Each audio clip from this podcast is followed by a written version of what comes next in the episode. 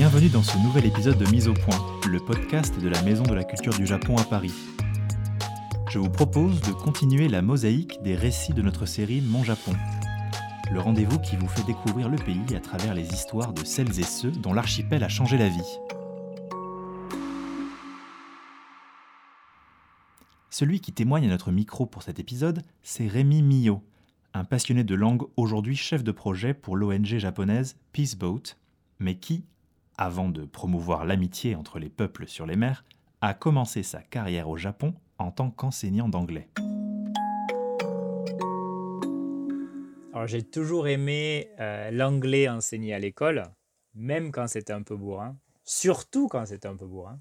Euh, j'adorais mes listes de verbes irréguliers. Et quand j'ai découvert le TOEIC à 19 ans, je suis tombé amoureux de ce test. Euh, alors après mes études de commerce, je me suis retrouvé à enseigner le TOEIC, donc à donner des stratégies clés en main pour augmenter son score de 100 points en quelques leçons.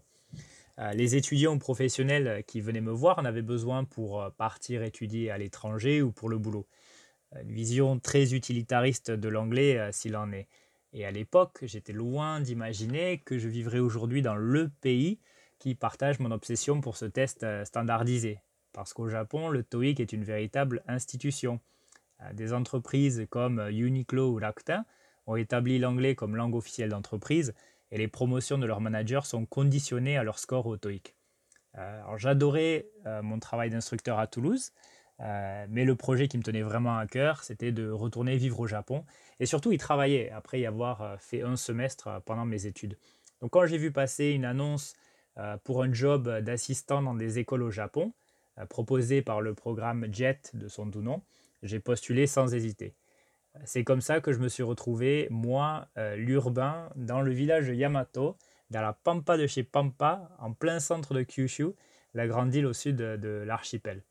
D'ailleurs, vous avez peut-être entendu parler de Yamato récemment avec les élections aux États-Unis, parce que les caractères chinois du nom du maire du village de Yamato se lisent aussi Joe Biden. Ça s'invente pas quand même. Et à part ça, il y a vraiment peu de chances que vous ayez entendu parler de cette bourgade de 29 habitants au kilomètre carré. Alors la première chose qui m'a étonné en enseignant l'anglais au Japon, c'est la proximité avec ce qu'on entend en France. Euh, j'ai souvent entendu des gens, euh, des élèves et même leurs parents dire Ah mais je suis japonais donc je ne peux pas parler anglais. Et finalement, c'est pas si éloigné de Ah nous les Français on est nuls en anglais. Euh, comme si c'était lié à l'eau qu'on buvait ou à l'air qu'on respirait. C'est d'autant plus surprenant que dans les écoles japonaises, on glorifie vraiment le dépassement de soi et le sacrifice. Et dans les cours d'anglais, par contre, on imagine que c'est normal de ne pas pouvoir s'améliorer. Euh, et au Japon, pourtant, l'anglais est partout. Il est à la télé, dans les slogans publicitaires, dans les chansons, dans les noms de marques, euh, au karaoké, dans la langue japonaise même, avec tous les mots étrangers repris en katakana, chocolatito, avocado, euh, Valentine Day, pour n'en citer que quelques-uns. Et pour moi, ce blocage vis-à-vis de l'anglais est plus un blocage mental, un manque de confiance en soi lié à la peur de l'inconnu, d'où l'importance de construire des ponts entre les cultures. Et les cours de langue en sont une très bonne opportunité.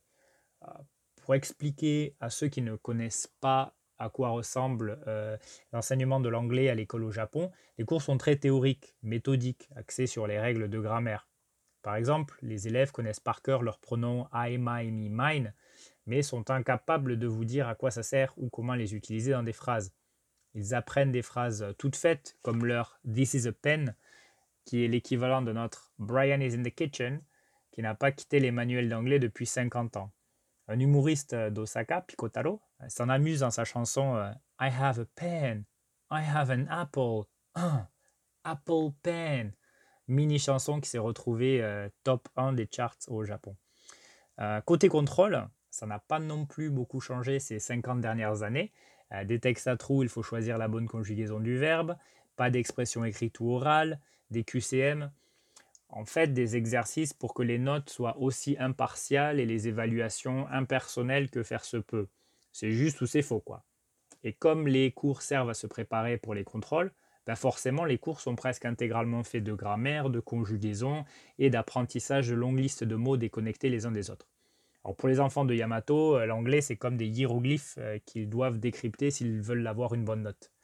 Euh, je comprends l'idée d'avoir une notation aussi juste que possible, mais c'est marrant ni pour les élèves ni pour les profs. Et mon travail, c'était de faire en sorte que les cours d'anglais ne soient pas qu'une succession de notions grammaticales euh, parfois indigestes, mais aussi de rajouter l'élément outil de communication. Je leur donnais euh, pas mal de devoirs d'expression écrite, comme cette fois où je leur ai demandé d'écrire une lettre d'amour pour la Saint-Valentin. Sauf que l'être aimé pouvait aussi être une chose. Et du coup, plein d'élèves ont adoré l'exercice et ont déclamé leur amour pour le curry, leur radiateur ou leur paire de lunettes.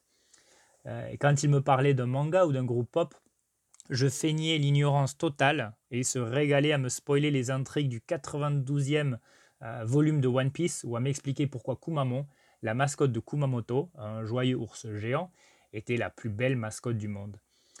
J'ai vraiment pris goût à ça, à rendre cet anglais vivant, euh, faire en sorte que les élèves se l'approprient pour exprimer des idées, forcément nouvelles puisqu'exprimées avec des mots nouveaux. Les retours étaient aussi ultra positifs. Euh, les profs aimaient sortir un peu du cadre du manuel scolaire le temps d'une activité, et les élèves encore plus.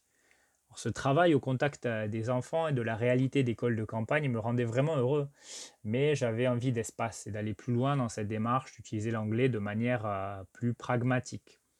Euh, j'ai entendu parler d'une ONG japonaise euh, qui s'appelle Peaceboat et qui organise des tours du monde euh, en bateau de croisière au départ du Japon pour sensibiliser les touristes aux questions de paix dans les pays traversés. Et je les ai rejoints pour deux tours du monde en tant que professeur d'anglais bénévole.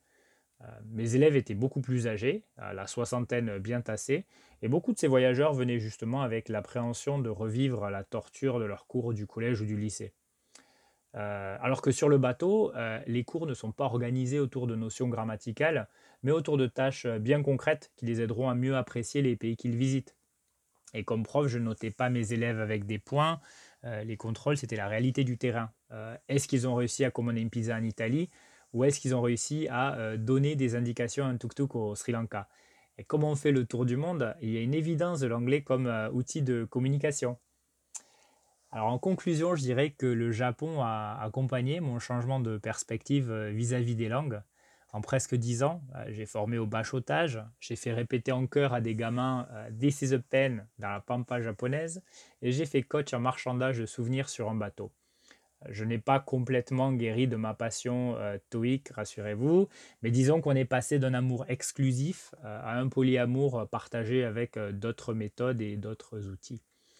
Euh, je ne suis pas le seul d'ailleurs à avoir changé de perspective vis-à-vis des langues. Euh, je pense que l'attitude des Japonais envers ce qui est étranger euh, et envers la langue anglaise est doucement en train d'évoluer, grâce notamment aux séries télé, mais aussi et surtout aux 2,8 millions de résidents étrangers qui sont de plus en plus visibles. On peut citer l'élection de Yogi, cet Indien naturalisé japonais, à un conseil municipal de Tokyo, ou la présence grandissante de caissiers et caissières étrangers dans les combini, ces épiceries de quartier. Et je suis content, euh, à mon échelle évidemment, d'ajouter ma pierre à l'édifice, euh, hier sur les bancs de l'école et aujourd'hui sur un bateau pour euh, la paix.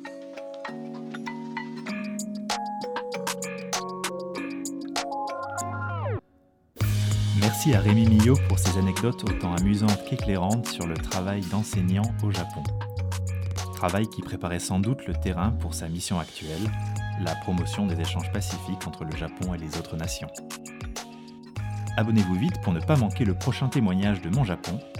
Et à bientôt pour de nouveaux épisodes de Mise au Point.